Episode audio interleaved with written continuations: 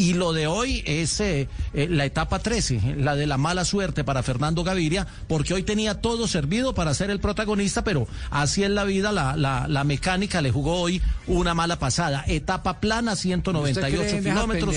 del día de la mala suerte, entonces ni No, no, yo digo, ¿qué dirá digo que era la etapa que ganó 13. hoy? El 13, el de la buena suerte.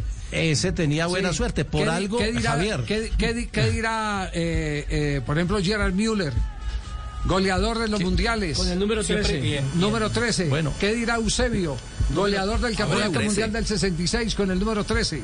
Claro. En, en el ciclismo, el tema de la cábala del 13, todo el que se pone el número 13 para competir este año lo lleva a Goffrey Buchar, el, el líder de la montaña. Se lo ponen invertido por alguna razón. Ellos, ellos tienen su, su creencia. Obviamente, Caballeros. Algunos obviamente que no tiene nada que ver que sea, no tiene nada que ver que sea la etapa 13, pero hoy no fue buena suerte para Fernando porque hoy sí eh, quedarse sin sillín. En, en el último kilómetro, cuando ya el sprint está lanzado y el equipo no puede reaccionar, pues de alguna manera es un, un asunto de infortunio.